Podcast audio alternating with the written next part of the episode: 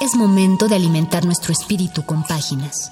Las letras son la botana del alma.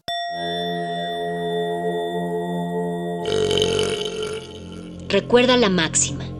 Los libros son como los tacos. Aún los malos son buenos. Muerde lenguas.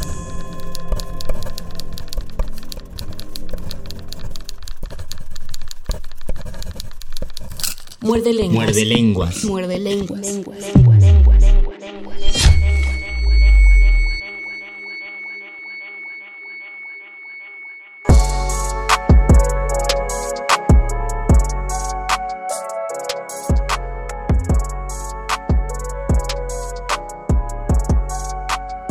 buenas noches, querida Resistencia, estimadísimos y estimadísimas muerde escuchas. Bienvenidos a otro Muerde Lenguas en el día 734 de cuarentena. Los saludo a nombre de mi compañero Luis Flores del Mal. Aquí el Mago Conde transmitiendo desde el 96.1 de FM y llegando para algunos a través de www.radio.unam.mx. Inició La Resistencia e inició también su programa favorito de letras, taquitos y cuentos en esta ocasión. Ya hacía un tiempo que no les leía nada, había pasado un tiempo en que yo no me grababa leyendo para ustedes. Desde principios de la, cuarentena más o menos habíamos tomado algunos audios ya existentes en Descarga Cultura UNAM, en el mismo podcast de Radio UNAM. Algunos de ustedes e incluso colaboraron leyendo textos que generaron durante la cuarentena y bueno, creo que es una buena opción para continuar en nuestros programas de, lejanía, tomando nuestra sana distancia y que podemos realizar desde, nuestra casa, ya que no somos eh, material indispensable para la ciudad. Digo, como medios de comunicación y cultural queremos creer que sí lo somos, pero no somos un restaurante, pues no somos personal médico. Le mandamos un saludo a todos ellos, los que están laborando de ese modo, apoyando a que siga funcionando la, pues la ciudad, ya no tanto la economía, sino la, la sociedad. Los que van retomando sus actividades también los saludamos, entendemos que poco a poco hay que integrarse a eso. Yo estoy, yo soy muy miedoso, yo soy muy paniqueado, así que sigo trabajando desde casa mientras pueda, mis, mis jefes me lo permitan. Es por eso que pueden escuchar al fondo la campana de la basura de por aquí, de por mi casa. El día de hoy, en esta ocasión, eh, ah, bueno, primero quiero saludar a quien esté haciendo la operación técnica de la, de la consola ahí en cabina de Radio Nama, en Adolfo Prito 133, en la Colonia del Valle. Y si no hay nadie en vivo, pues mando un saludo a quien programó la computadora para que sonara este programa. Y también a Oscar El Voice, que hizo la producción de esta grabación. Entonces vamos a voy a hacer algunas lecturas de cuentos, eh, unas pequeñas pausitas musicales, es para que se relajen, se tranquilicen. Este es el periodo de, distensión. Estuvieron muchos de ustedes trabajando a lo largo del día. Y recuerden que las actividades domésticas también son trabajo, así que para esta hora ya merecen un descanso y ojalá mi voz y mi lectura sean lo suficientemente agradables para ayudarlos con esto. A una breve pausa musical y regresaremos con distintos textos. Esto es Muerde Lenguas, Letras, Taquitos y Noche de Cuentos.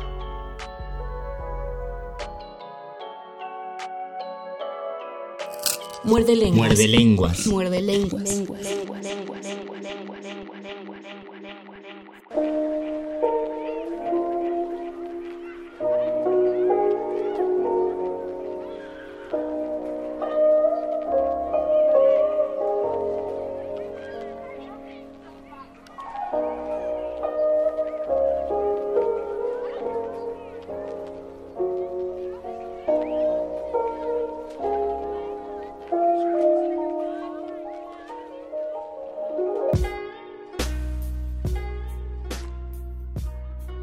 El ritmo de Nesa, de Damián Marco.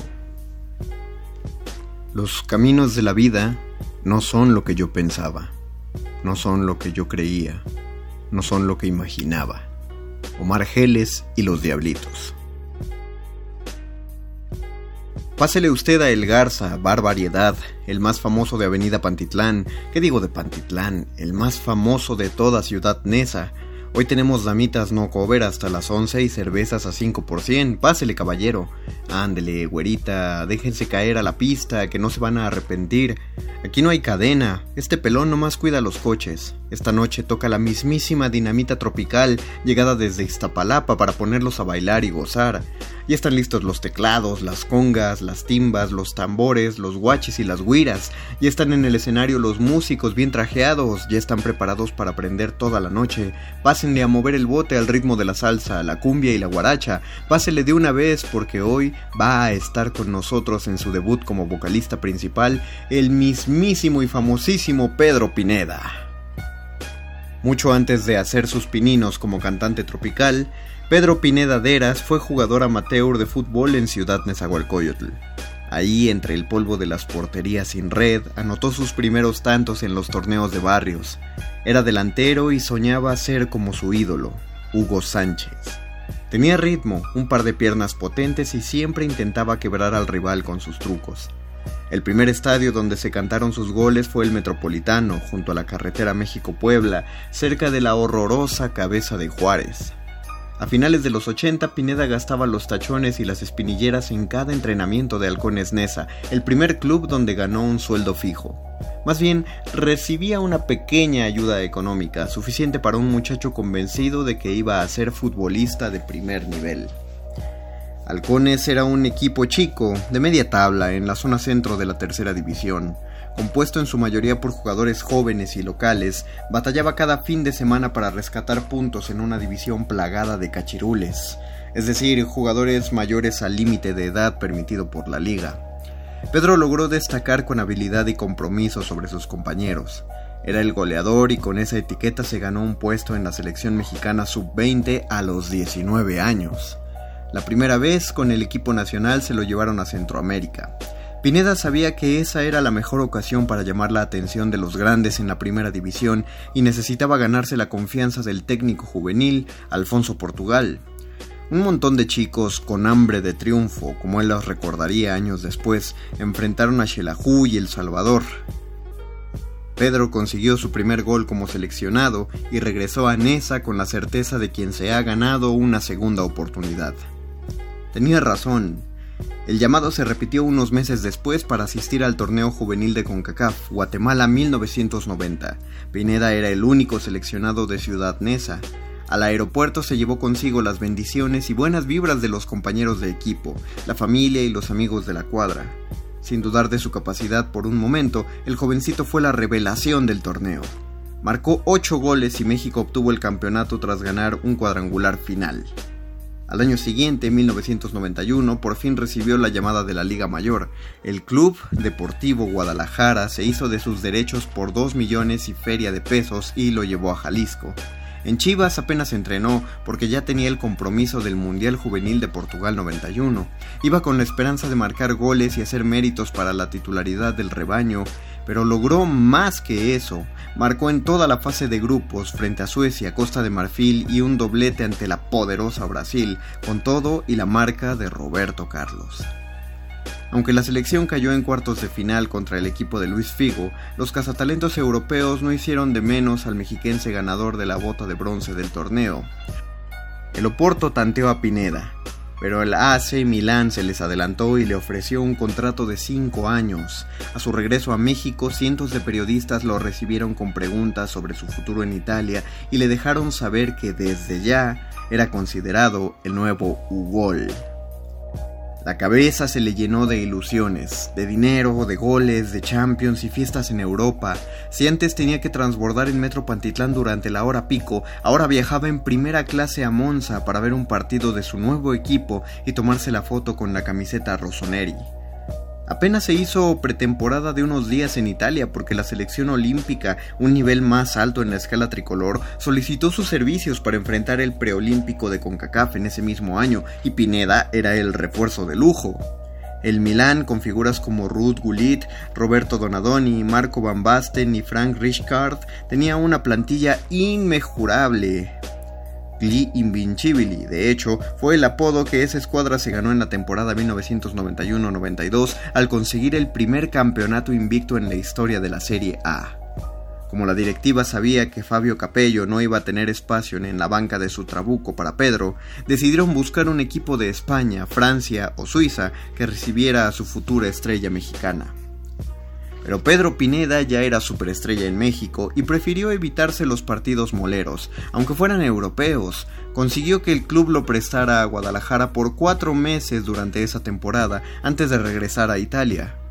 Lo que no previó fue su salario. Milán confió en Chivas para pagarle y los directivos jaliscienses en el representante para que le entregara su dinero, pero este negó haber recibido algún sueldo. Durante un año, nadie se hizo responsable, no le pagaron un quinto ni lo devolvieron al viejo continente. Con Chivas jugó algunos partidos durante esos meses y marcó un gol.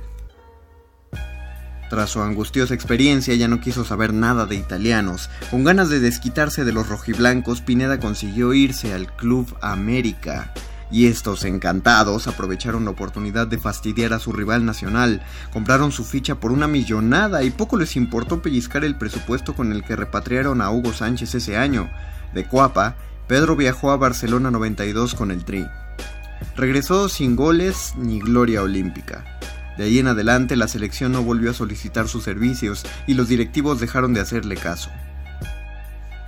Para la temporada 1993-94, el técnico decidió que Pineda necesitaba experiencia. Ocurrió justo lo que él quería evitar antes, cuando lo mandaron al América Gustavo Amadero. En la tercera división fue goleador y con el cuadro titular apenas jugó algunos partidos de cambio. Luego de tres años en primera y la misma cantidad de goles, se fue de préstamo otra vez. Llegó a Toros Neza para la 1995-96. Sin duda, Ciudad Nezahualcóyotl era donde Pineda mejor estaba. Era su casa, su gente y su barrio. Ese fue su verdadero debut en el máximo circuito. En ese entonces, la afición mexiquense ya llenaba las gradas de cada partido de los nuevos toros. En el Nesa 86 coreaban el nombre de los locales y le mentaban la madre al rival en turno. Se pintaban la cabellera de los colores que proponía Antonio Mohamed y, al final de cada partido, la banda del greñero amarillo esperaba a los futbolistas afuera del estadio para destapar algunas caguamas junto a sus jugadores, a veces con ellos. En ese ambiente de cordialidad y fiesta entre vecinos y amigos, Pedro marcó 14 goles en un año y ayudó al equipo a quedar en octavo lugar general. Cuando al fin sentía que recuperaba su camino, Toros Neza no quiso ni pudo pagar los millones de dólares que América exigía por su carta así que volvió a Villacuapa a pesar de las súplicas de Pedro. Quería quedarse ahí porque intuía que bajo la nata de contaminación del Estado de México su futuro era más claro. Hizo lo que pudo, pero ambos directivos lo ignoraron.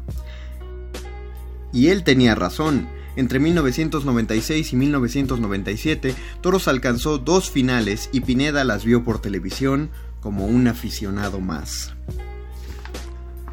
Desde entonces los dueños de Televisa lo trataron como a un disidente, lo tuvieron dos torneos de suplente en América con todo y goles, lo mandaron al Necaxa y a pesar de conseguir 24 anotaciones rayadas, tres finales y un bicampeonato, lo enviaron de regreso al Estadio Azteca para reforzar al Atlante en 1999. Con los Potros contabilizó 13 goles en 17 partidos. De nuevo su buen momento le importó un comino a la directiva. Le pidieron hacer maletas porque Monterrey pagó en dólares de la Coca-Cola su transferencia. Para empezar su aventura regia, América le negó el 70% de su comisión aludiendo que su sueldo anual se le descontaba del costo de su transferencia. Sin distraerse por la demanda correspondiente, con Rayados tuvo su último torneo sólido al marcar 11 veces en 15 partidos pero la presión del fracaso sobre la directiva norteña, recién FEMSA se había hecho con la propiedad del club esa temporada, los obligó a cambiar de rumbo al final del torneo sin importar cómo. Y entonces la espiral de equipos de Pineda se volvió más vertiginosa. Pasó por la Blanca de Cruz Azul, ganó una final como suplente en Pachuca y de ahí lo prestaron a la Piedad en paquete con Claudinho, el brasileño. También estuvo con él en Monterrey e Hidalgo.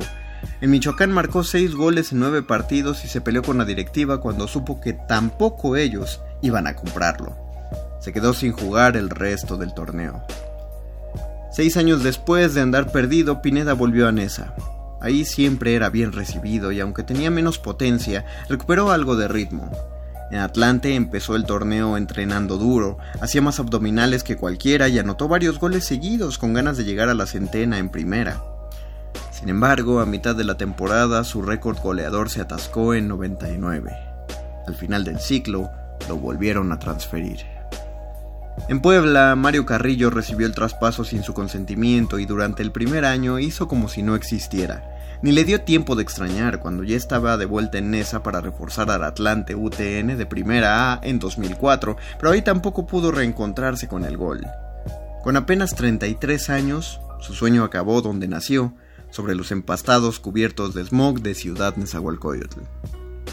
Aunque su carta de transferencia se ofreció hasta el 2009, ningún equipo lo devolvió a las canchas. Pedro se quedó a vivir ahí mismo, cerca de la casa de su familia en la colonia metropolitana. Durante su retiro se ha movido a lo largo y ancho del Estado de México. Fue director del Instituto del Deporte Municipal en Texcoco, con la esperanza de conseguir una franquicia de segunda división que nunca llegó. Va a los juegos de los equipos locales de cualquier división en el NESA 86 o hace clínicas deportivas en el Estadio Metropolitano y en el campo El Portero de la Odapas. Juega amistosos de veteranos y durante tres temporadas entrenó a las ranas de Lerma en la tercera división. Mientras espera una mejor oportunidad, va por las noches a El Garza.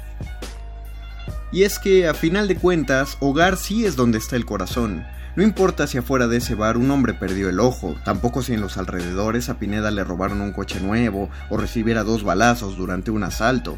De todos modos, Pedro siempre ha estado a gusto en su municipio. Porque una cosa es cierta, cuando estuvo en el barrio, más allá del oriente de la Ciudad de México, debajo de los aviones que van para la colonia Moctezuma, Pineda siempre mostró el ritmo y la precisión que encandilaron a los visores de Milán.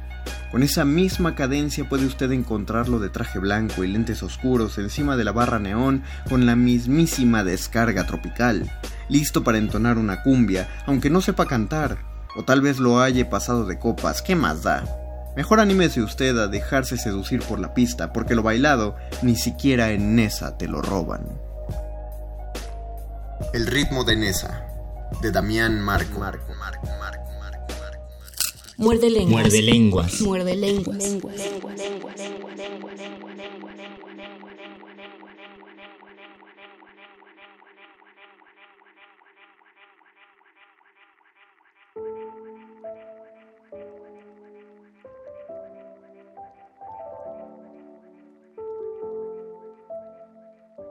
Deuda de honor, de Orlando Ortiz. Puede que ustedes ni me lo crean, pero cuando vi entrar a Urbano Canales me latió que la cosa se iba a poner buena. Saludó llevándose la mano al sombrero y avanzó despacito hacia la mesa donde estaba echándome un pócar con el chueco Treviño y el vato Cantú. Desde atrás de la barra, Dante siguió con la mirada a Urbano y apenas lo vio sentarse con nosotros, vino a traerle su cerveza, cacahuates y hartos limones. Todo fue como muy en silencio, nomás se oía a los jilguerrillos barranqueños darle al acordeón, la redoba y el bajo sexto, con esa de la malsentada, que se habían aventado el buti de veces porque se las pedía primitivos cisneros, que andaba herido desde que una zanababicha le dio calabazas allá por Macallen. Le entro a la jugada, dijo Urbano de buenas a primeras, sin preguntar siquiera si podía. Todos voltearon a vernos, esperando lo peor, y yo sin mirarlo siquiera le di cartas. Me llevé la partida y cuando estaba jalando el dinero, afortunado en el juego, desafortunado en amores, comentó él. Ese es el consuelo de los perdedores, respondí. El chueco y el vato se alzaron de la mesa, que ya es muy tarde, dijeron, pero nomás se arrimaron a la barra y pidieron otra cerveza, dejándonos solos a Urbano y a mí, que empezamos a jugar fuerte y casi sin hablar. La cantina se fue silenciando poco a poco y la gente se acercó. Hasta Primitivo, con todo y su borrachera, se sentó a la mesa nomás a ver y le brillaban los ojos cada vez que se malograba el juego. Los muy arrastrados se olían hacia dónde iba la cosa. En media hora, poco más o menos, Urbano me desplumó por completo. A la buena, Martín. Ah, ya no traigo con qué. Pero cómo no. Tú tienes algo que yo quiero, y si vine desde tan lejos fue para llevármela. No me gustó nadita eso de que cuando fui a buscarla me dijeran que tú te me habías adelantado. ¿Por qué me reclamas? Le hice mía a lo derecho. Pero tú sabías que me gustaba, Martín, que la quería para mí que por eso me fui a Harlingen a juntar dinero. Anda cerrado, Urbano. También a mí me gustaba y cuando te peleaste para el otro lado me figuré que por allá te olvidarías de ella y te conseguirías otra, por eso no seas afrentoso. Si yo había dicho que volvería por ella, lo iba a cumplir. Entra en razón, carnal. Ultimadamente, si ahorita no fuera mía, otro se la habría llevado. Pero da la casualidad de que no es de otro, sino tuya. Y que te la juego contra lo que está aquí, que son muchos dólares. Eso no es nada. Para mí vale mucho más, descontando que la quiero como no te imaginas. Me date que son habladas, pero... De la bolsa de la chaqueta sacó otro fajo de dólares y los aventó sobre la mesa. Le agrego esto. Todo lo que tengo, tú dices. Una sonrisota muy carcaja se pintó en la jeta de Primitivo, que parecía estar pensando que ya me iba a ir igual que a él. En la cantina no se oía más que el ronroneo del aire acondicionado. A ver, jilgueríos, échense el taur, gritó Urbano, para alegrar esto un poco. Quería ponerme en ridículo, así que le dije a Dante que sirviera las otras, trajera más botanas y de paso se jalara una baraja nueva. A pesar de la música que ya iba en eso de él la convirtió en su esposa ante el altar del Señor, era para él una rosa de su jardín bellaflor, se oyó como un resuello de la coyotada presente. Dante regresó con lo pedido y limpió muy bien la mesa. A mí de pronto me entró una confianza muy grande. Barájalo, urbano, y que primitivo del juego, abierto si te parece. Vale, carnal, pero que de una vez el baraje corte y reparta. Comenzó a dar las cartas y de entrada le tocó un 5 al otro y a un rey, que se convirtió en un par cuando me dieron la carta cerrada. Luego Urbano abrió un joto y le dieron carta. Yo pedí abierta la tercera y me salió un 8. En eso entró un vato loco a la cantina y Dante ni lo fumó, cuanti menos porque en ese momento el otro descubría un 5. Ya tenía su par, todos pensaron que me estaba encroncando, así que abrí el rey y me dieron cerrado al cuarto naipe. Nomás le levanté la esquinata y ve que era un Mondrigo 3, pero pues, sonreí como si me hubiera tocado algo bueno. Urbano, como si nada, volvió su tercer 5 antes de que le dieran la última carta. Dejé tapado el 3 y me dieron abierto un rey. La gente cuchicheó y se puso más tirante la cosa, mientras los jilguerillos iban en esa parte de se oyeron dos fogonazos de dos balas expansivas. Primero mató a su amada, después se quitó la vida. Se acabó la música. Estaban pendientes de lo que iba a suceder. Mi tercia era mayor que la suya y además ignoraban que no había más. Urbano podría haberle tocado otro joto, eso ni él no lo sabía, porque no había mirado su carta y completar el póker estaba hijo. Más cuando tenía atravesado ese joto que le salió casi entrada, lo que es salación.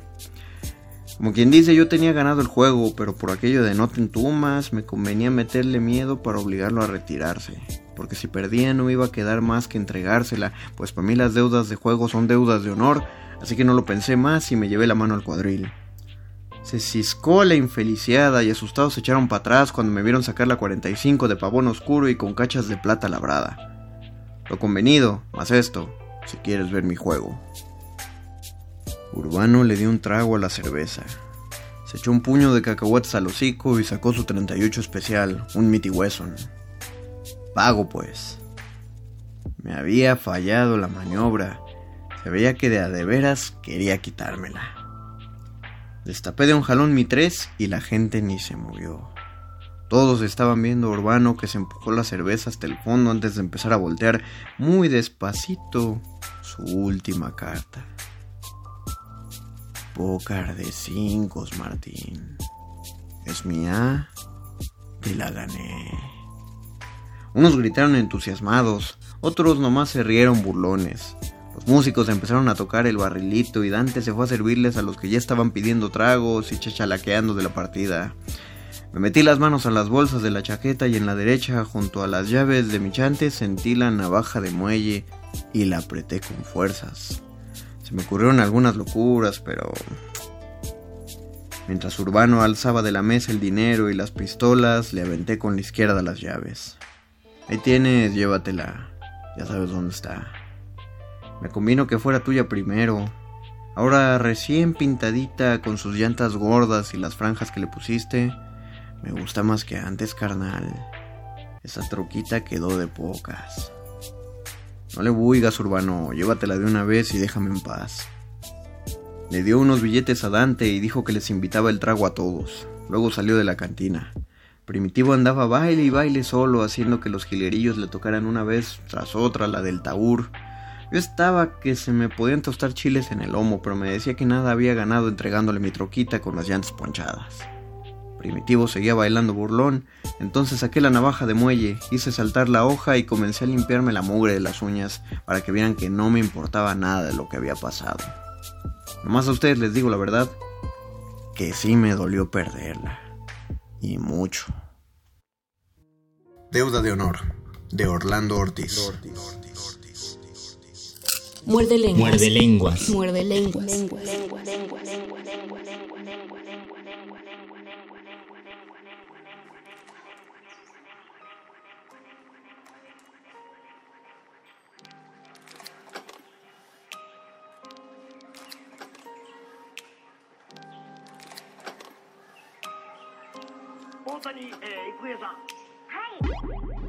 ¿No lo piensa usted así? De Rafael Gaona.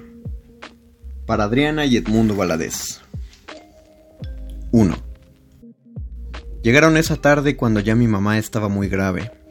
Mi papá fue el que las trajo. Me dio un brinco el corazón y se me enfrió el estómago al verlas en el marco de la puerta y al notar que me miraban con el filo de sus ojos como entiezando gente o como recriminando. Pensé en las culebras que hipnotizan a las liebres y a las ranas pequeñitas y me puse a temblar. No te quedes. Convencida del peligro que correría en mi casa, Julia me aconsejó. Pírate con tu abuela. Pero ¿cómo? ¿Dejar solos a mi padre y a mi mamá, Polita, cuando ella estaba grave? Una sabe de lo que uno es capaz y eso no iba a poder hacerlo. Esperé, y al mirarlo salir caminé por el patio de puntitas y me asomé por la ventana. Allí estaban las tres solas, las brujas y mi madre. Ella encuerada, muda, tirada en un petate con los ojos muy abiertos, como pidiendo auxilio. ¿Pero a quién? Además de las tres no había nadie en aquel cuarto, ni otra cosa que el humo de copal y de chiles cascabeles que a la fuerza tenía que respirar mientras las dos hermanas se tapaban la nariz con su rebozo. Alrededor del cuerpo de mi mamá Polita pude ver muchas ramas de pirul, ortiga y salvia, una y otra las tomaban en manojos para barrer su piel toda llena de llagas y rasguños, y mi mamá gritando que la dieran ya por muerta, que ya no, que la dejaran sola. Entonces la Rebeca, yo la vi, cogió una bolsa de lona que le entregó la otra. Algo ahí se defendía, lo azotó contra el suelo, luego metió la mano para sacar del fondo al animal atarantado. ¿Una rata? No, era un murciélago que ahí mismo degolló. Mi mamá quiso pararse, correr, gritar, se le salían los ojos. Pero ¿qué iba a poder si la tenían rete bien apergollada? Y así la obligaron a beberse los chisguetes de sangre que brincaban del pescuezo del animal aquel. No, que la iban a sanar. Para mí que fue por ellas que más pronto se murió. Lo de las curaciones, voy a creer. Eran cuentos, pretextos, se pasaban las horas chacoteando con él, con mi papá. Todavía ni mi madre acababa de morirse y ya se andaban cambiando, trayéndose sus cosas a mi casa, vendiendo de los muebles lo que no les parecía. Y luego, pues, ya ve. Un hombre necesita de atenciones, compañía, calor de hogar. Lo que no puedo entender ni me cabe en la cabeza es que lo haya buscado en esas brujas. Eran duras, maestra, usted ni se imagina, y la que luego se había de convertir en mi madrastra, más las dos traspasando las paredes con su mirada dura y escarbando por aquí y por allá. Muy mal que le pagaron, muy pronto. A él. Dijera yo que al año, no, no, que va. El gusto de tener otra mujer no le duró ni meses. Si le digo... Comenzaron por no hacerle el menor caso. Al cine se iban ellas, las dos, y él por su lado, solo. Si llegaban a encontrarse por allá, ojos que no te vieron no te hablaron. Lo hacían para humillarlo. Y se dio a la bebida, cada vez más y más a la bebida. 2. Sí, siempre que tengo frío me acuerdo de ella, de mi madre.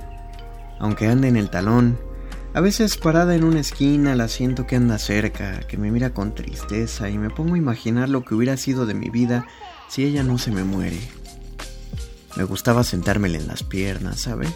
Abrazarme a su cintura, recargarle mi cabeza mero en medio de sus pechos calentitos, encerrarme en sus humores. lloro cuando me acuerdo, maestra, lloro porque muy tempranito en la mañana mi mamá me hacía mis trenzas, me lavaba la cara, me limpiaba mis piernas, me vestía y me llevaba a la escuela de la mano. No estaba lejos. Por las noches me acostaba mero en medio de los dos, los dos me hacían cosquillas. Luego ya me dormía del lado suyo, abrazada a sus espaldas, las de él, de mi papá. Éramos muy unidos, maestra, no sabe. Los domingos nos íbamos al campo, a la marquesa, a los dinamos o a la venta. Nos divertíamos mucho. Él, mi papá, trabajaba en San Bartolo, era cabo de turno. De la casa salía muy tempranito. Él, mi papá, se llamaba Casimiro. ¿Que si felices? Sí, sí, éramos muy felices. Después que ella murió y que todo eso, que llegó la madrastra con su hermana la Rebeca y que a mí me mandaron a dormir a la cocina y que todo lo demás, él comenzó a alejarse. Ya no hablaba con nadie, conmigo menos. Me miraba y casi no me conocía. Mejor hubiera sido que de mí se olvidara para siempre, pero entonces, ¿cómo lo iba yo a saber? ¿Cómo lo iba yo a pensar? Al principio me dolía que no me hablara, ya después era pura compasión, mucha lástima por él. Todo el tiempo sentado en la cocina, fume y fume, a bebe y bebe, con sus ojos perdidos, pues como que muy lejos. Y yo mirándolo arrugarse más y más, cada vez más arrugado en sus cachetes, en la frente y en sus ojos, cada vez más encorvado con su cuerpo, como haciéndose chiquito. ¿Cuántas veces no nos amaneció? Yo lo veía sufrir, pero nada me decía, nomás callado. No era que no supiera que yo andaba por ahí, lo sabía. Ya por la madrugada nos dominaba el sueño. De sus ojos cansados ya no quedaba nada. Montoncitos de ceniza nada más. Un poquito de tristeza arrugadita era lo que al mirarlo parecía. Yo no podía dormir nomás de verlo. Pensaba que de cerrar mis ojos se me podía borrar y yo quedarme sola con las dos brujas aquellas. Entonces me agarraba a temblar de puro miedo. Yo sospechaba... No, no, no sospechaba, sabía que, que me muera si no, que la vieja madrastra le daba alguna hierba. ¿Cómo pues iba yo a creer que de pronto todo el cariño que me tuvo siempre a mí y sus deseos de vida se le hubieran acabado? Que anduviera como andaba, matándose con un cigarro y otro y con tanta bebedera, y muchísimo más peor que mi propio papá hubiera sido capaz de hacer lo que hizo. Cuando el sueño de plano nos ganaba nos quedábamos sentados y dormidos, él con su cara abandonada ahí en la mesa y yo allá en un rincón con mi cara pegada a la pared. Cuando murió mi madre yo ya tenía 12 años. La escuela me gustaba, andaba en quinto, la madrastra me sacó y me puso a hacer qué hacer. A las 5 me paraba para darle el desayuno a mi papá, después barría la calle, la regaba, les daba de comer a las gallinas, escombraba los cuartos y el patio hasta el corral. A ellas les granjeaba preparándoles gorditas de manteca y el atole que ellas desayunaban, pero ellas ni siquiera. Luego ya recogía y me ponía a cargar el agua, llenaba la pileta y me ponía a lavar.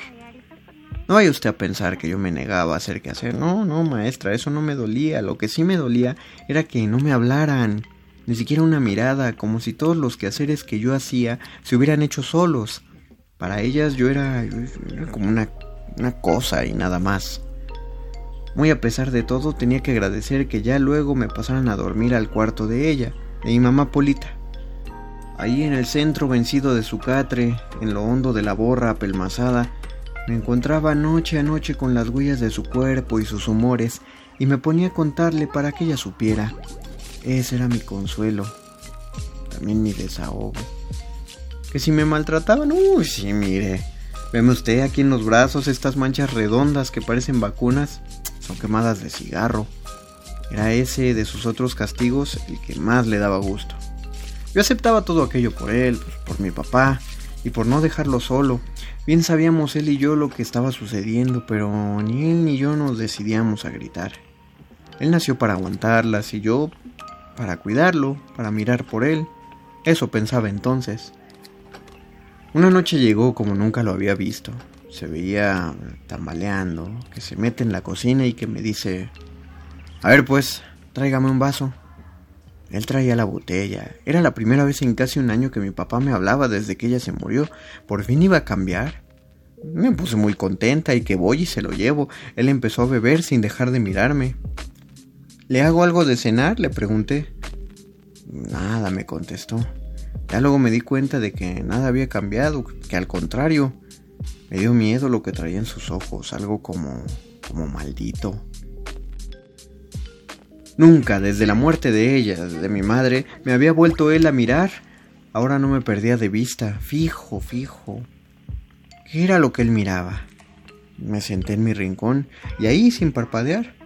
Sus ojos me quemaban como lumbre del infierno, pero no solo en la cara y en los brazos, sentí que me quemaban en mi cuerpo, ahí en lo mío. Por la primera vez tuve miedo de mi padre y me puse a pensar, nomás porque no quería aceptarlo, en si algo le había hecho. Pero no, nada le había yo hecho. La madrastra y su hermana, la Rebeca, apagaron su radio, pienso que se durmieron.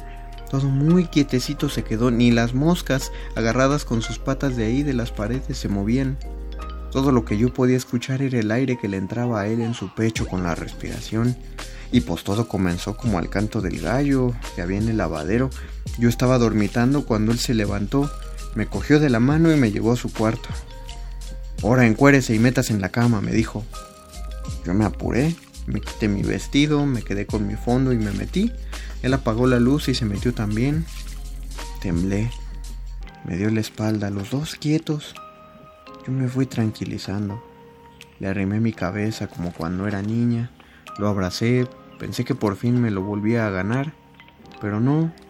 Sentí su corazón que daba brincos, sus arrugas que.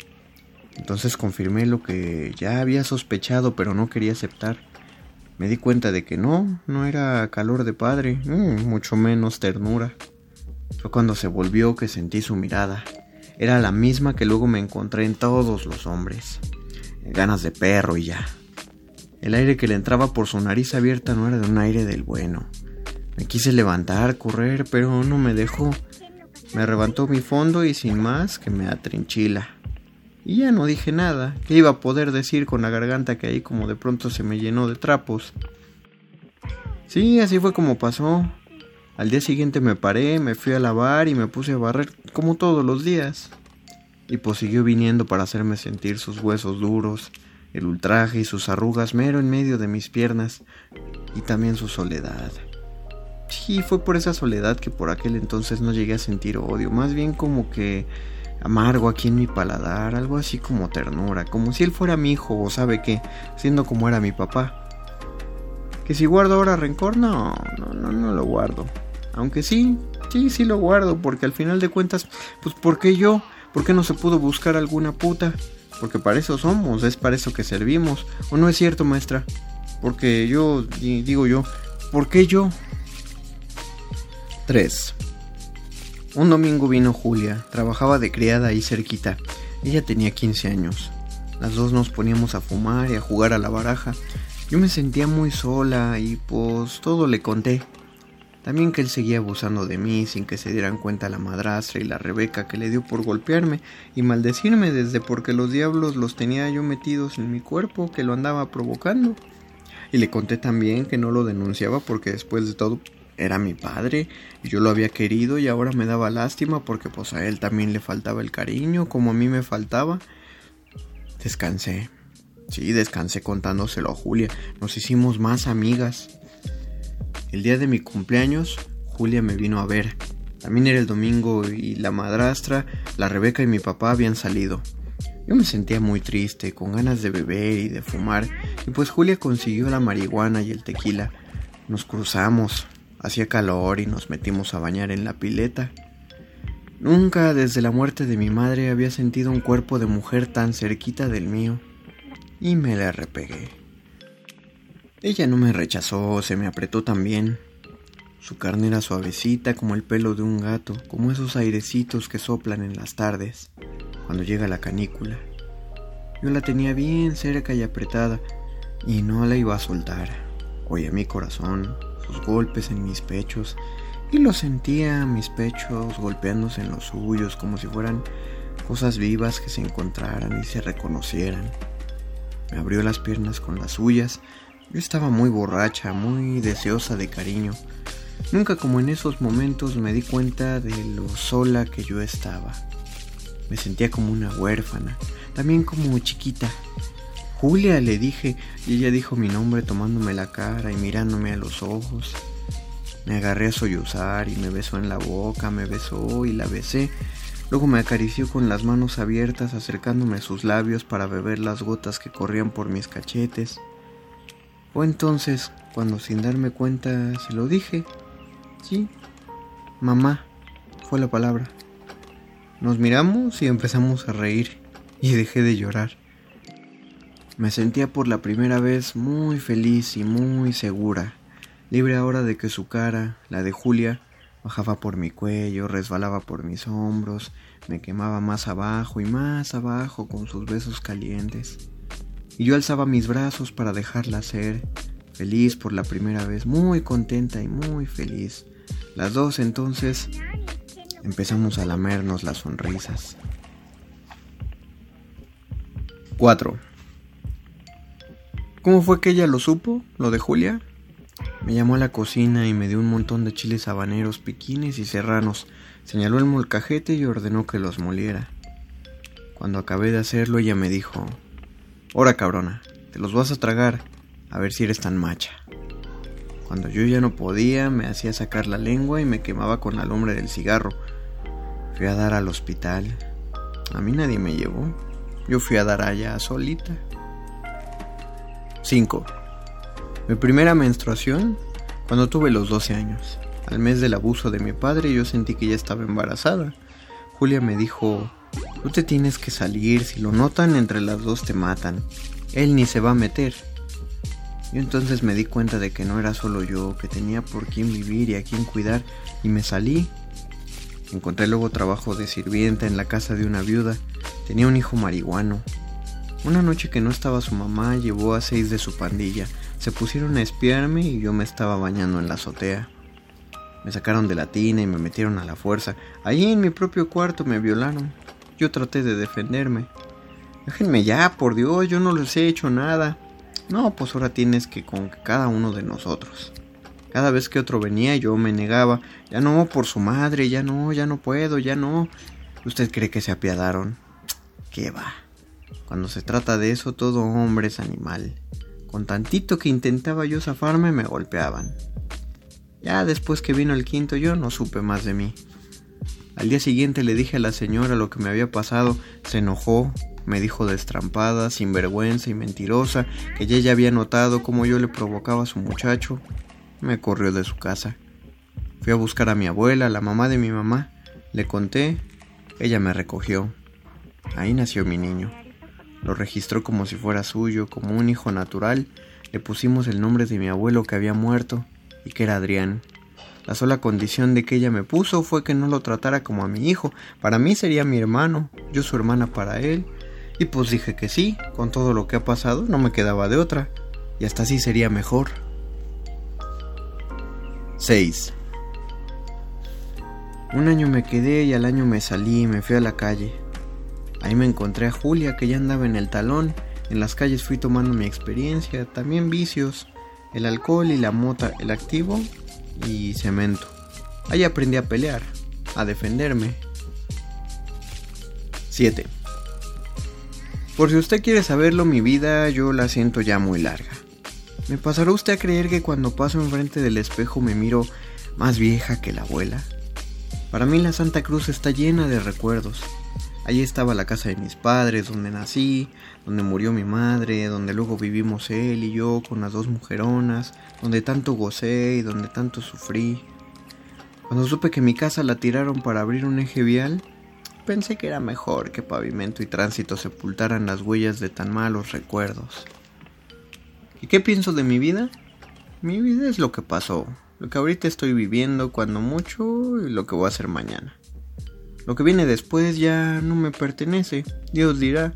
Si me pide que piense en el futuro, maestra, pues pensaré en el de él, el de mi Adrián.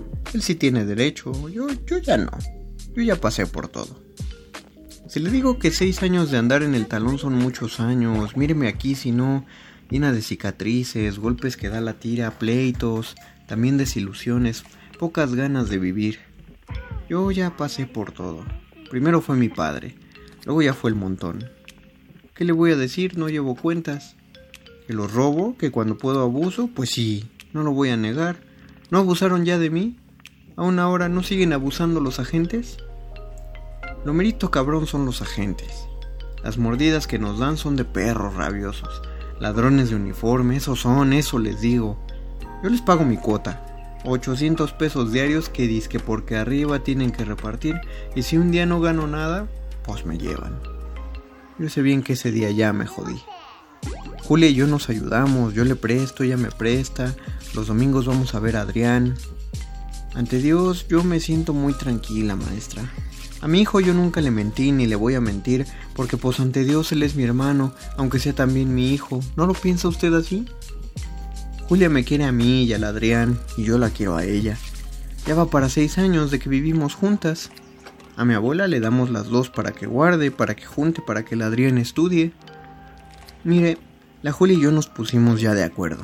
El día que él se reciba, nosotras nos iremos. Que él no sepa quiénes somos, ni quiénes hemos sido. ¿Para dónde? Dios dirá. Lo que sobran son caminos, y pues charcos y piedras y agujeros hay en todos. ¿Usted no cree, maestra, que así debe de ser? A las dos nos gustaría que llegara al licenciado, para que no lo joda nadie. Puede ser que algún día hasta llegue a defender a putitas como yo o como la Julia. ¿No lo piensa así, maestra? ¿No lo piensa usted así? De Rafael Gaona. Muerde lenguas. Muerde lenguas. Muerde lenguas.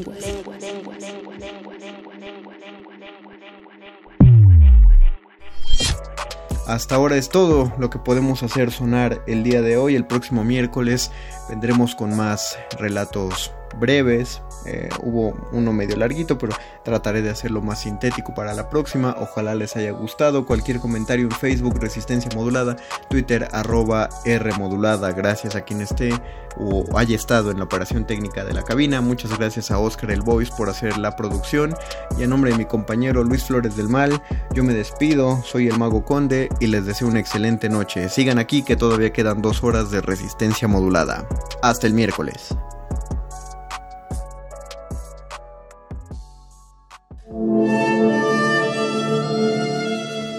Enseñanza del día. El dinero no compra la felicidad. Pero compra libros y tacos. Y eso se le parece mucho. Medítalo.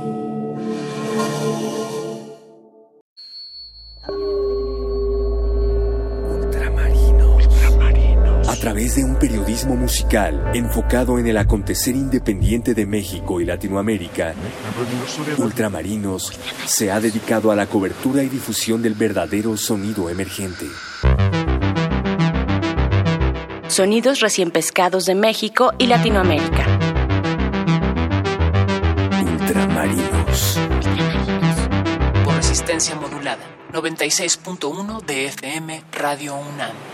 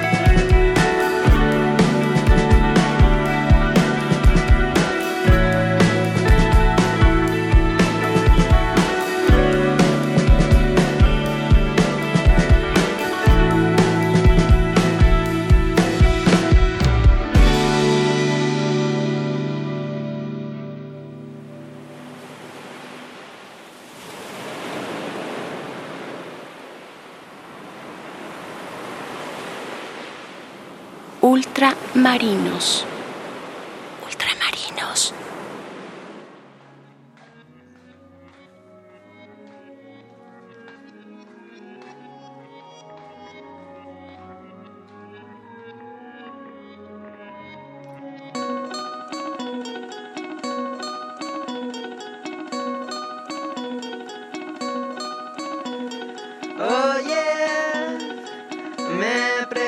Ultramarinos. habrás visto a mis amigos en la pieza grande.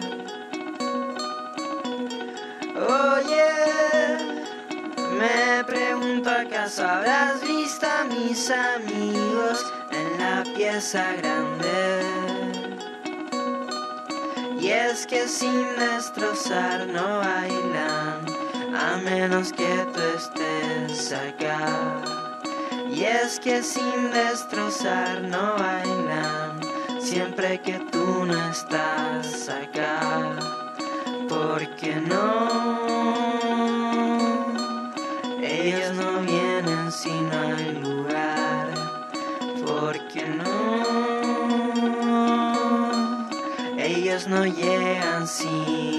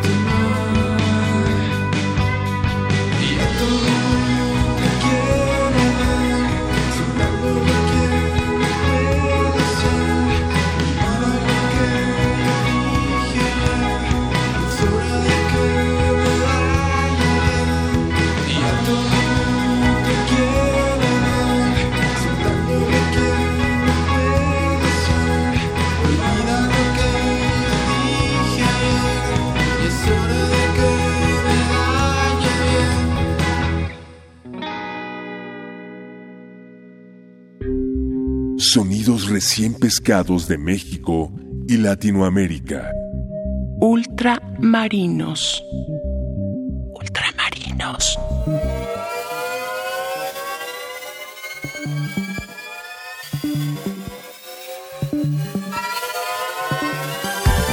Ya no sé si es martes o septiembre desde hace varias lunas Siento el tiempo sin acentos.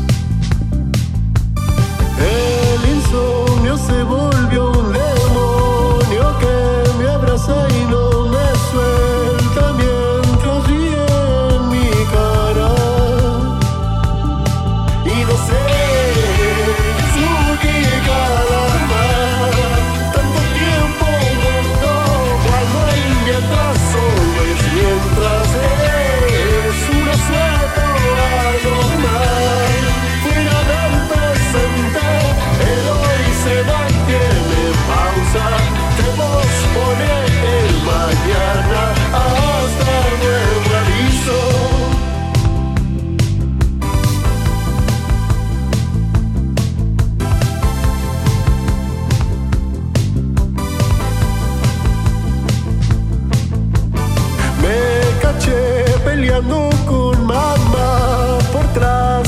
Se me fue, que lleva varios años muerta. Me solté llorando porque se me echó a vender la fruta. ¿Quién me tiene a mí comprando fresas? Aunque sé, no me puedo quejar porque sé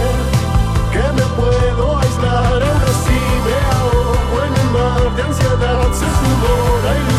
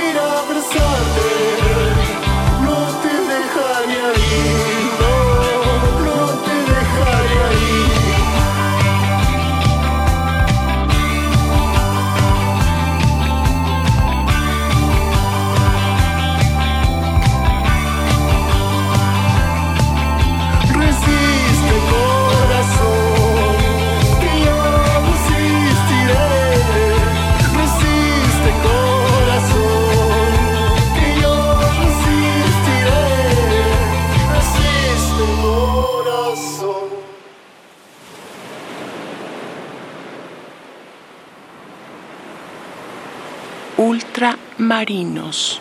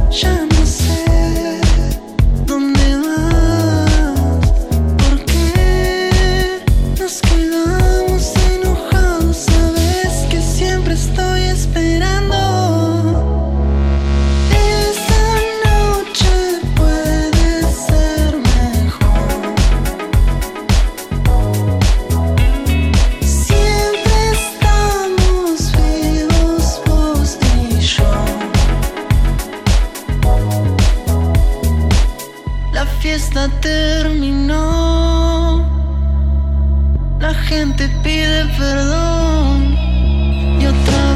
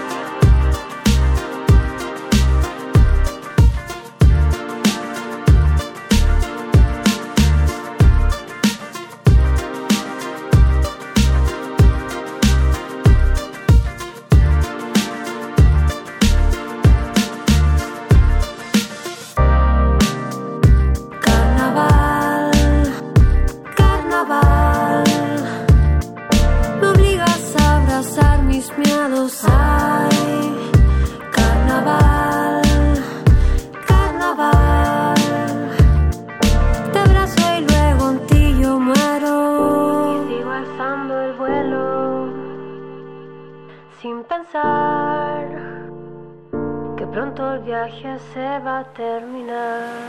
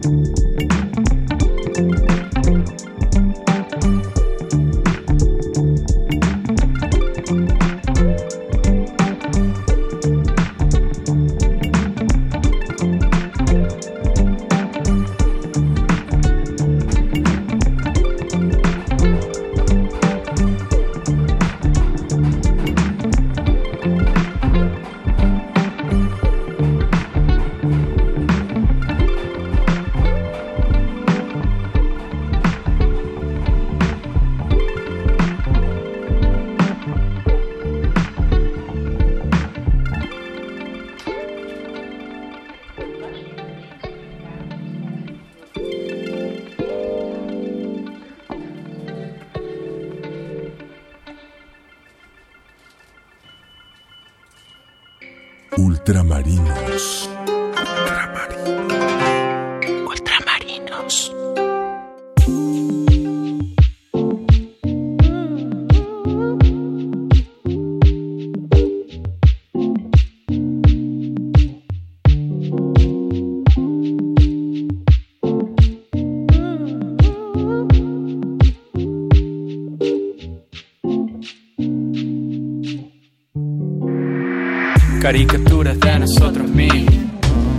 Explotó como burbuja era un espejismo.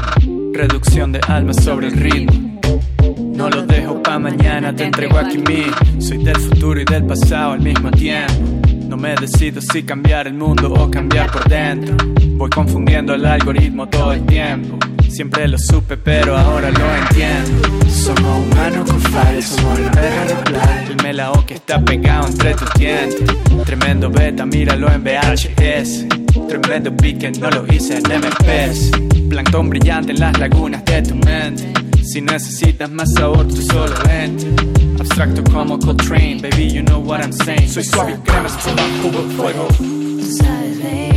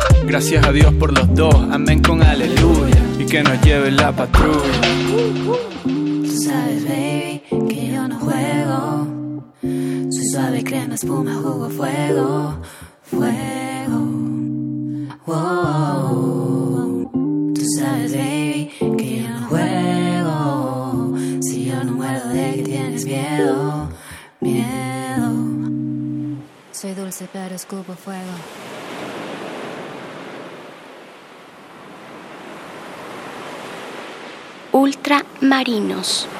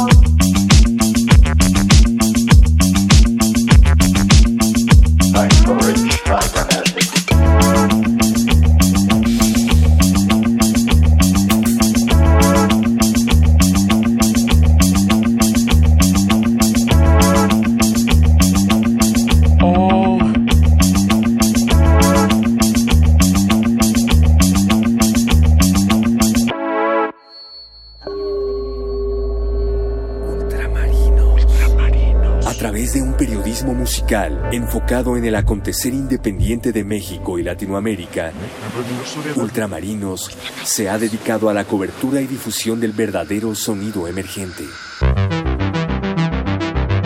Sonidos recién pescados de México y Latinoamérica. Ultramarinos. Por resistencia modulada. 96.1 de FM Radio UNAM.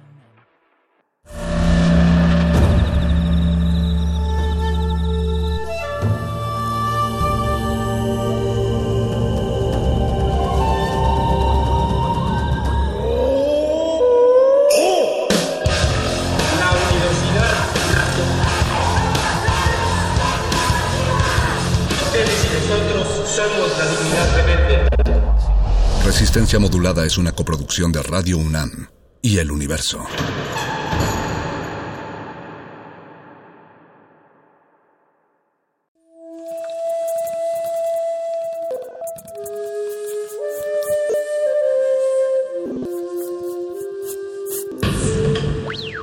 La música emergente es como el silencio, silencio, presente a nuestro alrededor. Pero audible solo para quienes tienen disposición de escuchar. Como todos, en este campo de cultivo. Cultivo de ejercios.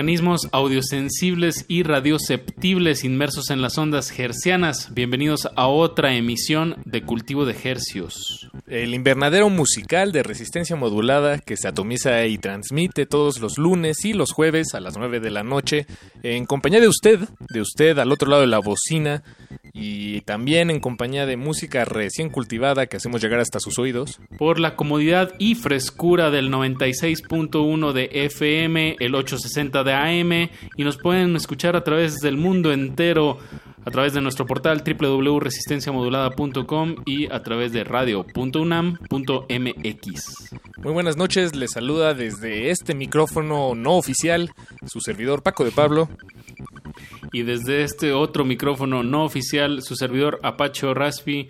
Pero lo que sí es oficial es que estamos sonando en Radio Nam y este micrófono carga una gran responsabilidad y un gran goce estar eh, con música fresquecita de aquí hasta las 10 de la noche, Paco.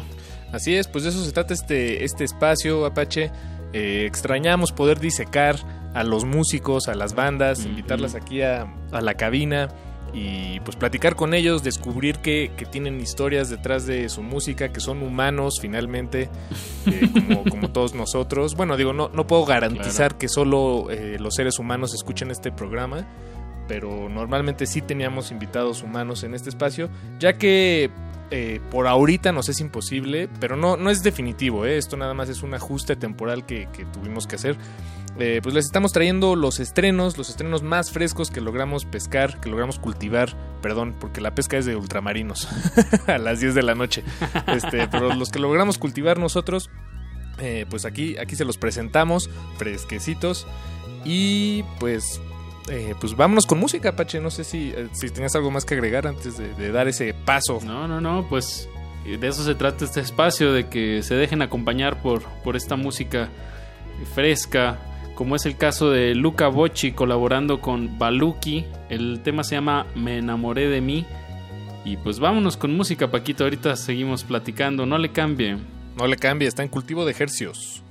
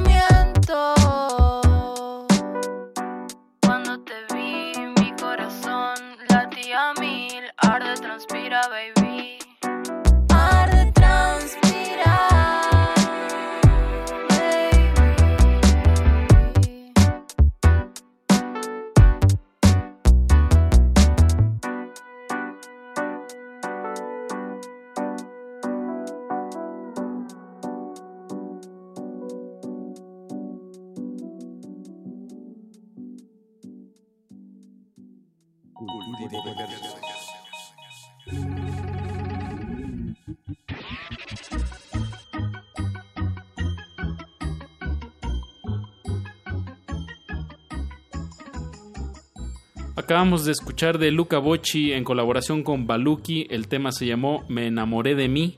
Luca Bocci, un artista argentino de Mendoza, que bueno, nos ha estado dando música muy muy buena desde hace unos 3, 4 años. Y bueno, ahora incursiona en estos ritmos pues más como hacia el hip hop intrincado. O, como lo que acabamos de escuchar me da esta sensación como de hip pop. Porque también usa mucho elemento de, de autotune, ¿no? En la voz, este efecto como de robotcito. Así es que, que, bueno, si recordamos a Cher con ese éxito de, creo que me parece que era 1999, eh, Do You Believe o believe, nada más, más bien. Este, pues Pero todos la este recordaremos como Do You Believe, ¿no? Exacto, Do You Believe in Life After Love. Eh, sí, digo, este es, es ese mismo efecto, solo que aquí es le, le subieron creo que 3, 4, 5 rayitas más. Y bueno, un tema de verdad eh, muy bueno, muy, muy Sí, bueno. Muy fresco. Me agradó muchísimo, creo que está exacto. Eh, sentía el mentol en mis oídos mientras lo escuchaba. Un mentol ahí artificial. Exacto, porque la música pop debe tener esa característica que dices, Paquito, de frescura, de mentol en los oídos, como es el caso de los, eh, del siguiente bloque que vamos a escuchar a Broccoli with Botas con el tema My Love is Pretty y después de eso lo vamos a conectar con Mijo Mija con el tema Todo el Día. Eh, este bloque va más hacia el indie pop 2000ero, se me hace un, revival por ahí. Sí, pues ambos proyectos eh, mexicanos, solo de distintas eh, altitudes, latitudes, perdón, de dentro del territorio. Pero también altitudes, seguro están a otra altura del mar. Ah, bueno, sí. De hecho, es también muy probable que sean de distintas altitudes. Eh, sí, sí, pero bueno, Broccoli with Botas, pues está en una altitud que, que nosotros aquí compartimos, es decir, la de la Ciudad de México. Y me parece que son cerca de 4000 metros por arriba del nivel del mar, si no me equivoco. Menos, Eh, menos, menos. ¿Sí, menos? ¿O Sí, 3000? la Ciudad de México está como en 2400, más o menos. ¿Sabes qué? Tienes toda la razón. Yo me, me dejé ir con, con otros datos. No, no, muy bien. Ya si te vas más como a la marquesa y, y así, sí ya llega a los 3000 metros y, y 3000 y cachito. Sí, Pero bueno, estamos es. aquí en el Valle de, de México y mijo, mija, pues ellos son de Mexicali y de Caléxico. Ahorita les damos más detalles de este proyecto fronterizo. Vámonos con este bloque. Están en Cultivo de ejercicios.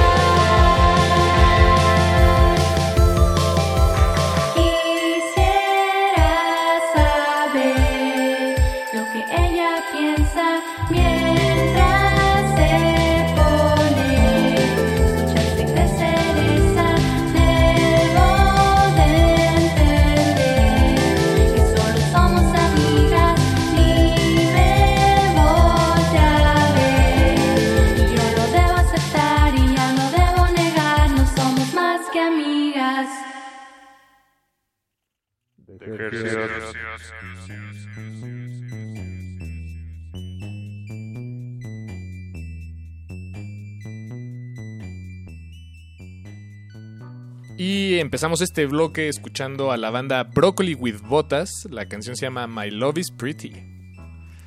Y acabamos de escuchar del grupo fronterizo Mijo Mija todo el día.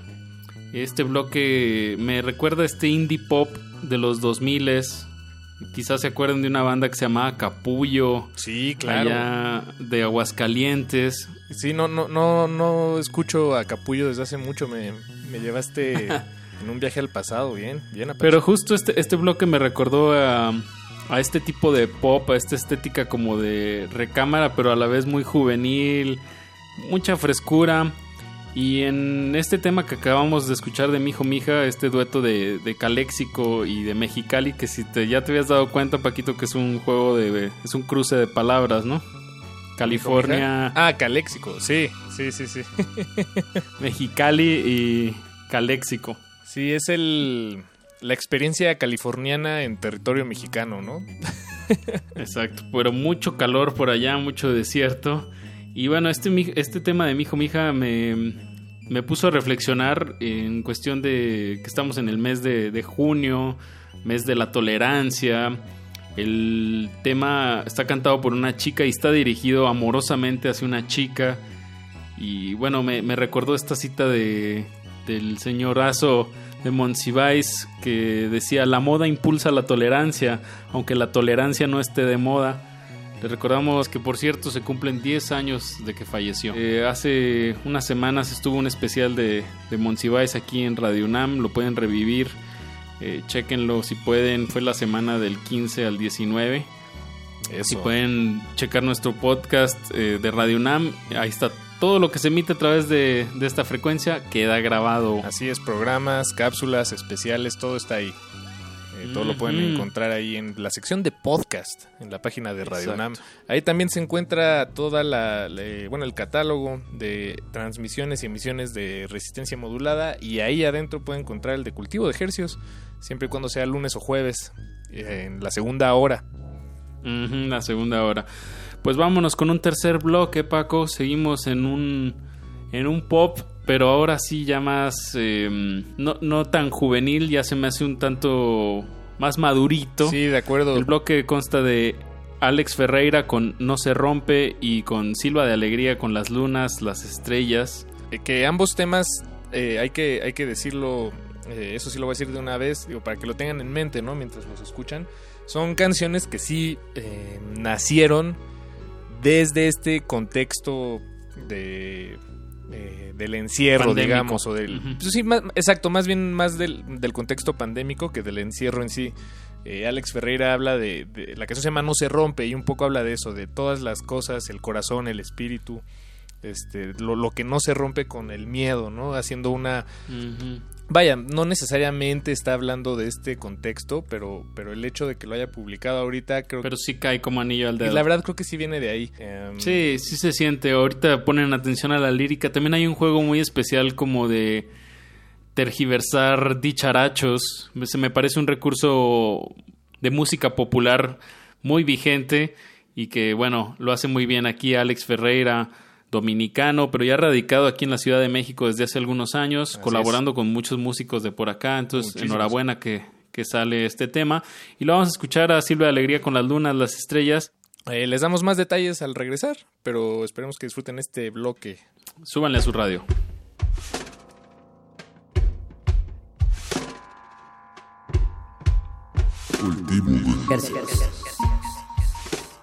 Lo que parece un siglo pasa en un santiamén. Al final de todo, todo, todo sale bien. La inmensa noche no le puede al cocuyo. Deja que el tiempo haga lo suyo. No todo lo que brilla es oro ni cobre, no hay pena que dure, ni día que sobre, puede que duela mucho con o sin razones. Por más que te digan que sí, el corazón no se rompe.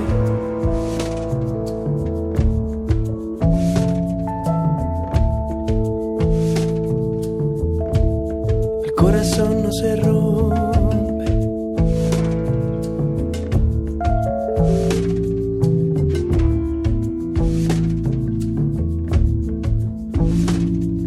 A mí del susto no me van a matar.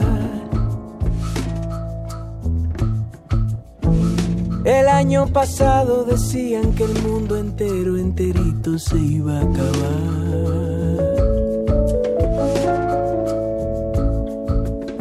Alguna vez juré morirme por ella. Y aquí me tienen bailando, dejando huellas. No todo lo que brilla es oro ni cobre. No hay pena que dure, día que sobre. Puede que duela mucho con o sin razones. Por más que te digan que sí, el corazón no se rompe. El corazón no se rompe.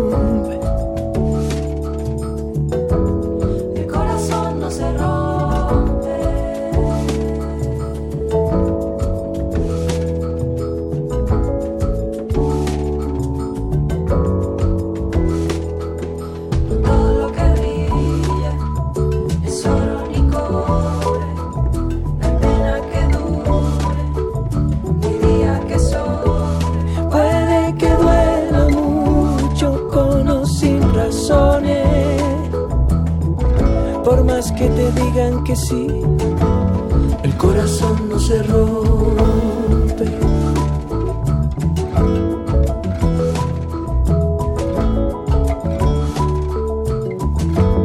El corazón no se rompe.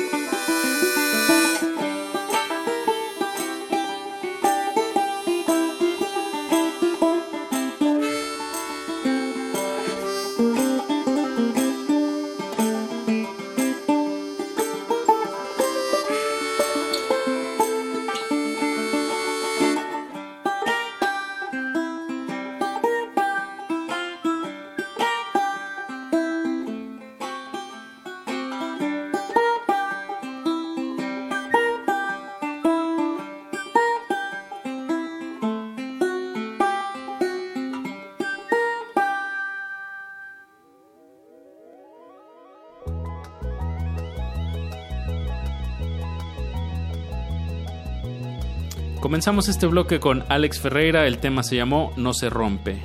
Y después escuchamos a Silva de Alegría, que sigue publicando canciones, no para nada más. Y esta que se Mm. llama La Luna, perdón, Las Lunas, las Estrellas, es parte de un pequeño EP que acaba de sacar hace unos días. Se llama El Banjo en Llamas.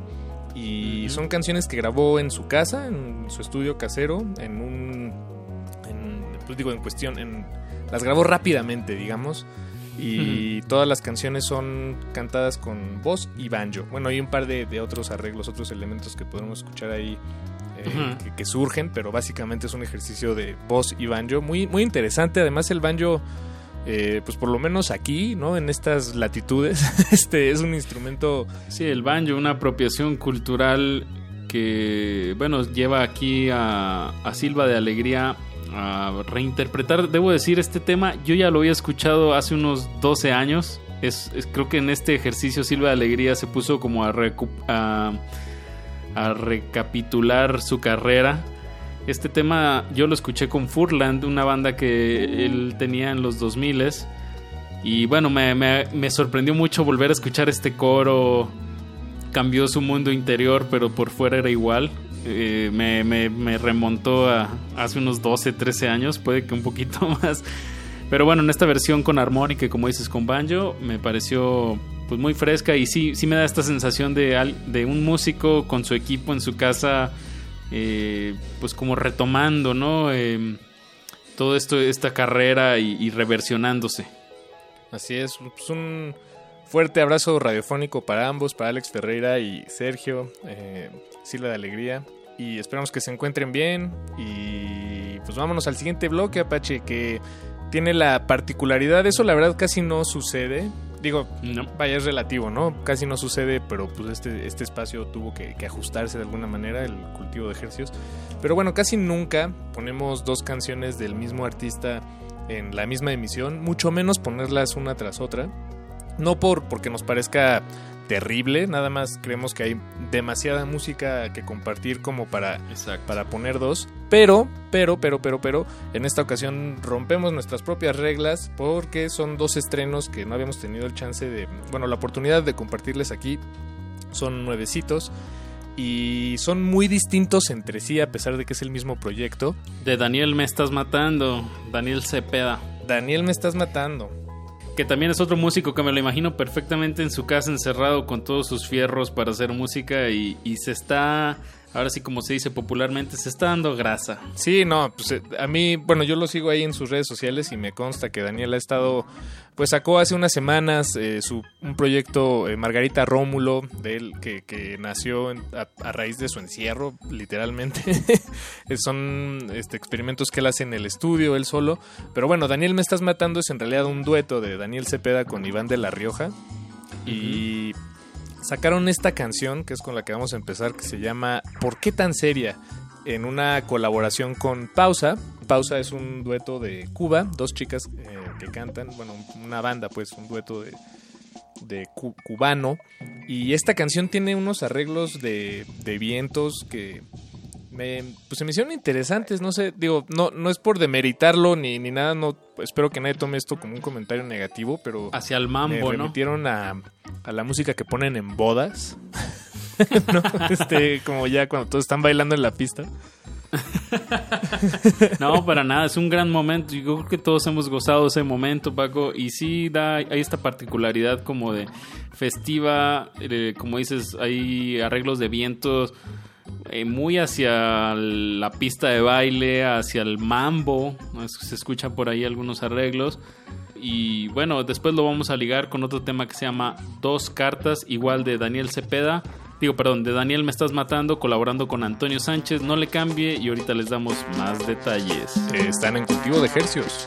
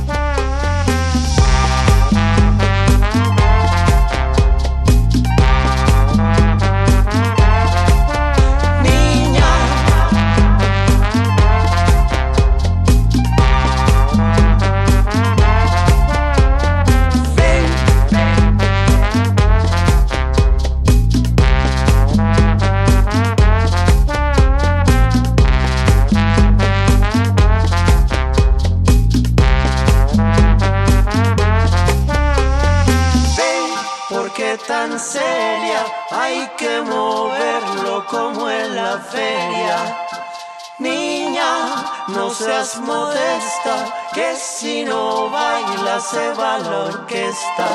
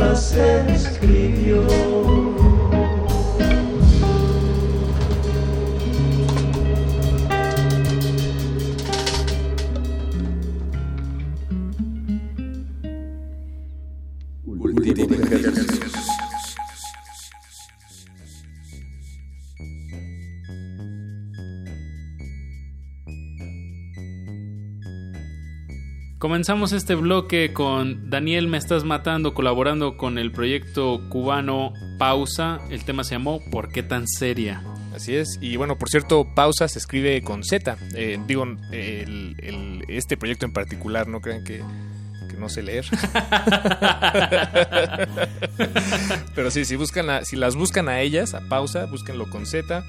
Eh, también tienen un catálogo de canciones eh, pues muy interesante, muy padres que hemos compartido un par a lo largo de, de- de los años aquí en Cultivo de Ejercios. Y bueno, y el segundo tema que escuchamos se llama Dos Cartas, también de Daniel Me Estás Matando, con Antonio Sánchez, una colaboración también. Escuchamos dos colaboraciones de la misma banda y como habrán notado, eh, pues muy distintas entre sí estas dos canciones. Eh, la segunda, Dos Cartas, eh, regresa a los orígenes de la banda, el bolero glam, al inicio por lo menos de la canción, la primera mitad, y luego da un giro radical hacia el una improvisación de jazz de, entre dos baterías excelente de primera calidad. Una muy muy buena sorpresa este tema de dos cartas que, que como dices, este empieza muy en bolero glam, muy clásico hasta el tema, ¿no? Ya quién escribe, ya quién tiene cartas. Y, Exacto. y luego da la jiribilla. Es lo que te decía en el bloque anterior, Daniel Cepeda, creo que en este encierro sí se está soltando el chongo. Sí, y no. sacando a relucir este, esta cualidad que tiene sobre el dominio que tiene sobre la batería. Y bueno, este es un claro ejemplo que no les está dando miedo pues publicar o arriesgarse hacia estas sonoridades, como dices, de, de una improvisación de baterías con sintetizadores en medio de un bolero perfecto. Sí. Eso está, sí, exacto, rompiendo géneros, ¿no? Y además el, eh, su invitado, Antonio Sánchez, Ah, es uno de los bateristas, bueno, es mexicano, eh, estudió en Boston, en Berkeley, hace ya unos años, y por, por mucho tiempo fue el baterista de Pat Metheny, otro guitarrista legendario ahí en, este, pues hasta arriba, ¿no? En, los pedestales del jazz. eh, junto con John Scofield y bueno y muchos otros pero sí él fue el baterista Antonio Sánchez de Pat Metheny Eh, tal vez también luego lo recuerden por otro salto que dio su, nombre en la industria él hizo la música original de la película Birthman Ah, claro. de, de Iñárritu. De Iñárritu. Y de hecho Ah. hubo- fue una controversia, bueno, una controversia ahí porque eh, parecía que había la existía la intención de nominar a, a Antonio Sánchez al Oscar por por eh, por la Por su participación musical. participación- Sí, exacto, por la música para la película. Pero al final no lo nominaron eh, porque, bueno, dijeron que en estricto sentido la música para una película nominada al Oscar es una composición original y la- lo que aportó Antonio Sánchez a la película pues no era una composición, era algo que se acercaba más a la improvisación. Ahora, la verdad, a Qué mí esa regla pues, se me hace un poco ahí. Sí, como que medio inventada. O sea, sí, pero no. Eh, creo que más bien le, le huyeron. No sé. No. Le tuvieron miedo al éxito, Paquito. Le tuvieron miedo al éxito, papá. Así es. Entonces, eh, pero bueno, pues Antonio Sánchez, un verdadero orgullo mexicano, un talento, una voz impresionante detrás del instrumento de la batería y que hayan que Daniel me estás matando el proyecto haya lo haya contactado para este tema eh, también me habla de pues, como lo que decías Apache una genialidad una visión ahí de, de- de borrar las fronteras no de géneros De géneros, y de claro. posibilidades Paco de Pablo, se nos está acabando el tiempo de este cultivo de estrenos, pero pues nos queda un último bloque que nos vamos a ir más hacia los guitarrazos, ya está, guitarrazos y sintetizadores. Así es. Ya está sonando de fondo, el tema se llama Sistemas de los Mundos. Eh, y lo vamos a ligar ya para cerrar con, la, con el trío de aquí de la Ciudad de México que se llama Rilev y el tema se llama Mar. Eh, les recordamos que todo lo que escuchamos esta noche está publicado en nuestro Instagram, arroba Rmodulada. Cualquier duda, comentario, sugerencia, estamos en nuestro Twitter, igual arroba Rmodulada. Así es, y nos encuentran también en Facebook, Resistencia Modulada. Eh, esperamos que disfruten estos últimos dos temas, Los Mundos, un dueto de Monterrey, Monclova. Rilev, Rilev y Rilev, como decías, es una banda aquí en la Ciudad de México que por cierto entró en nuestro radar gracias a Ultramarinos, eh, un proyecto que se dedica a, sí, también a, a pescar la música fresquecita de Latinoamérica. Entonces, terminando cultivo de ejercios, eh, no, se, no se vayan muy lejos porque empieza Ultramarinos esta noche de 10 a 11 de la noche y pues tendrán otra selección igual de fresquecita, pero más bien de, de los fondos del mar. Pues bueno, una cena ligerita. El, el arroz con huevo. Una cena muy ligera, pero muy, muy rica. Eh, de verdad, agradecemos su sintonía. Nos escuchamos el jueves con más que estrenos.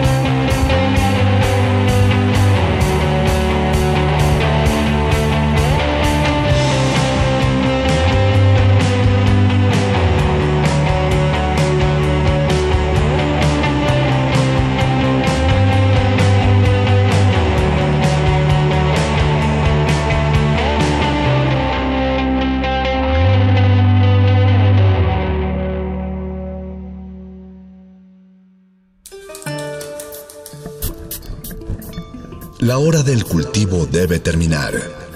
Así, el sonido podrá florecer.